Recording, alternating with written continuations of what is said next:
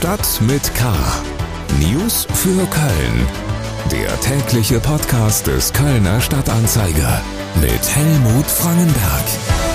Herzlich willkommen bei Stadt mit K vor der Nacht des Perseidenschwarms. Heute und morgen soll es Sternschnuppen in Massen geben. Der Höhepunkt ist für den frühen Samstagmorgen vorausgesagt. Dutzende Meteore pro Stunde sollen zu sehen sein. Leider trübt der Mond ein wenig die Aussicht. Der ist nämlich zu hell, um alle Sternschnuppen optimal sehen zu können. Experten empfehlen übrigens Richtung Osten zu schauen. Unsere Themen am 12. August in Stadt mit K. Affenpocken in Köln, die Krankheit, über die man zu wenig spricht. Vereine in Sorge, Karnevalisten fordern Staatshilfe. FC in Leipzig, auch ohne Modest soll's offensiv weitergehen. Schlagzeilen. Zum zweiten Mal innerhalb weniger Tage ist in Köln der Strom ausgefallen.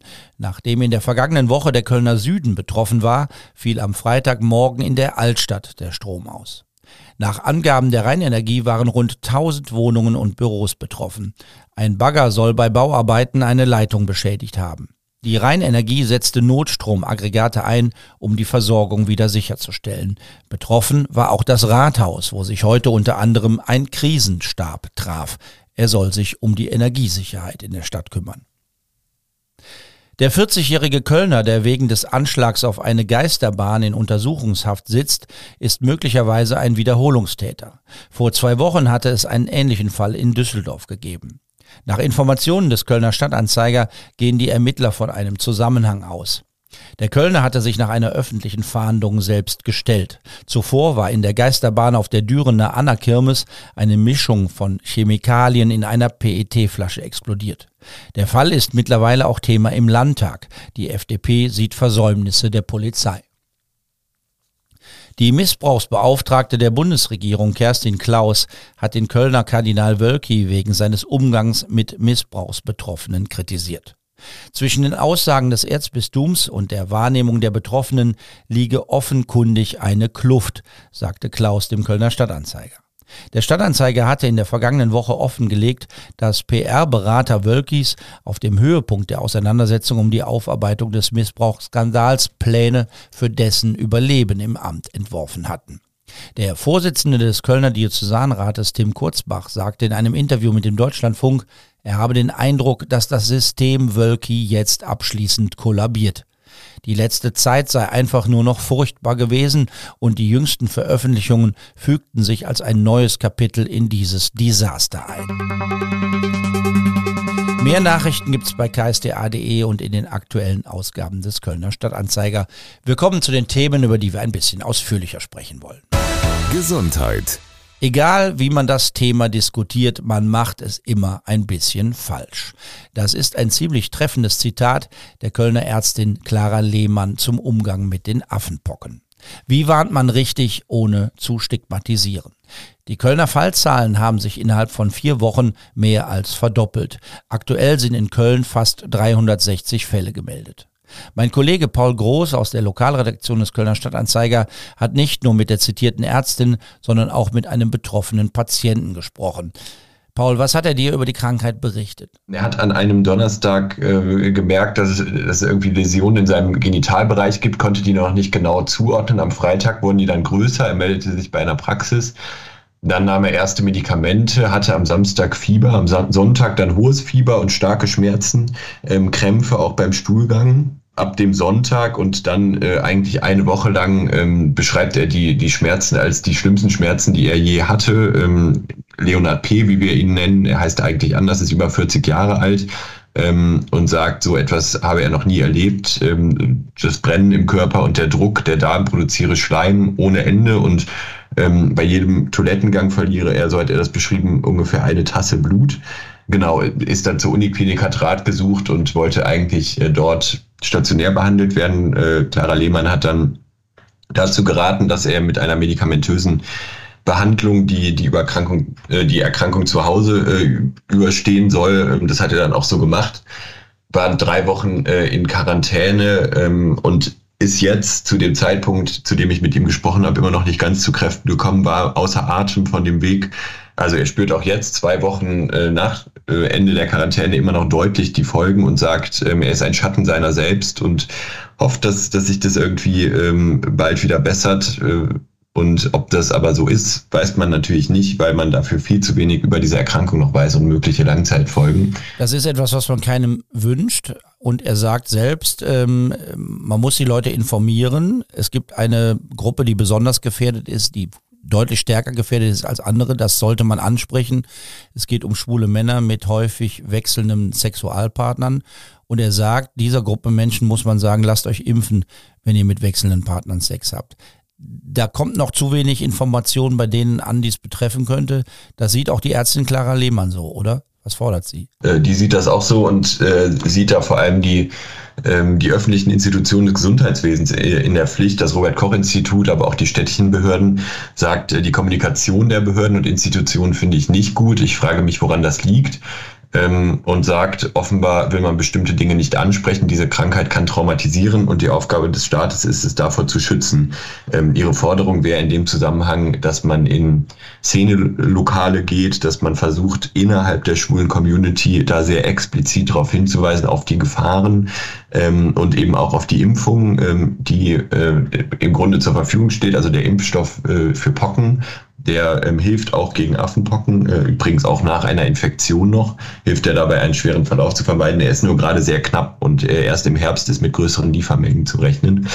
Ähm, genau, und bis dahin ist eben einfach ähm, aus ihrer Sicht und auch aus Sicht von Leonard P., ähm, der sagt, diese, diese Quarantäne hat ihm die Augen geöffnet, ähm, für, für die äh, Gefahr, die mit, der, mit den Affenpocken einhergeht. Ähm, also die sagen beide, ähm, bis zum Herbst ist, ist Vorsicht gefragt und ähm, man sollte das Thema auf gar keinen Fall kleinreden.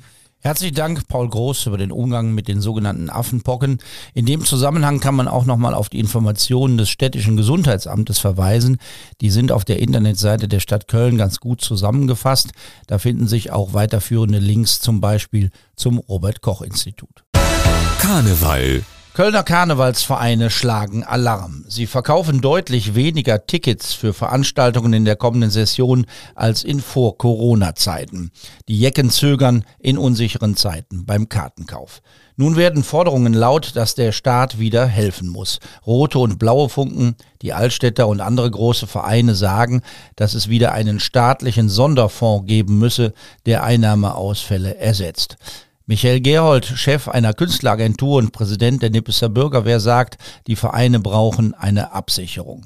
Mein Kollege Stefan Worring aus der Lokalredaktion des Kölner Stadtanzeiger hat die Stimmen zusammengetragen. Was sagt denn das Festkomitee? Also das Festkomitee hält sich im Moment noch äh, zurück. Ähm, der Kartenverkauf hat ja gerade erst begonnen und man beobachtet das.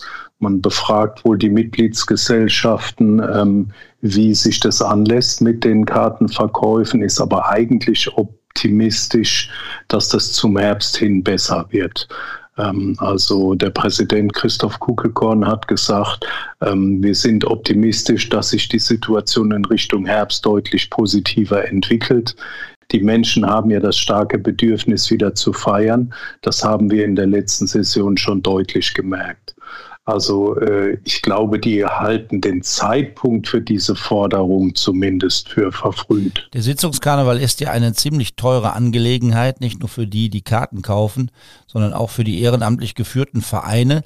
Sind denn da nun einige wirklich gefährdet, wenn sie nicht genügend Tickets für ihre Veranstaltungen verkaufen? Naja, ich kann mir schon vorstellen, dass ein kleiner Verein, der vielleicht nur eine Sitzung veranstaltet, äh, da ein Problem hat, wenn der auf einmal der Saal nur noch halb voll ist und äh, weil dann die, die, die Sitzung, die sehr teuer ist, ähm, natürlich ein Minus macht. Also man muss halt schon äh, relativ gut Tickets verkaufen, um Programm und Saal äh, bezahlen zu können. Man muss das vielleicht den Menschen, die sich im organisierten Karneval nicht so gut auskennen, nochmal erklären.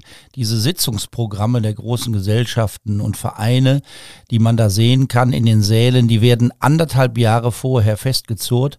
Es ist seit Jahrzehnten üblich, dass Verträge mit Bands und Rednern also weit im Voraus abgeschlossen werden.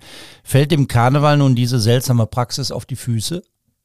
Das könnte passieren. Ähm, vielleicht muss man einfach auch die Praxis ändern, weil das System natürlich extrem unflexibel ist. Also wenn so ein kleiner Verein drei Jahre im Voraus einen Saal buchen muss für seine Sitzung, dann kann er halt nicht darauf reagieren, dass ähm, sich quasi äh, Angebot und Nachfrage verändert haben. Und für den Nachwuchs im Fastelovend wäre es auch nicht verkehrt, wenn man ein bisschen kurzfristiger planen würde.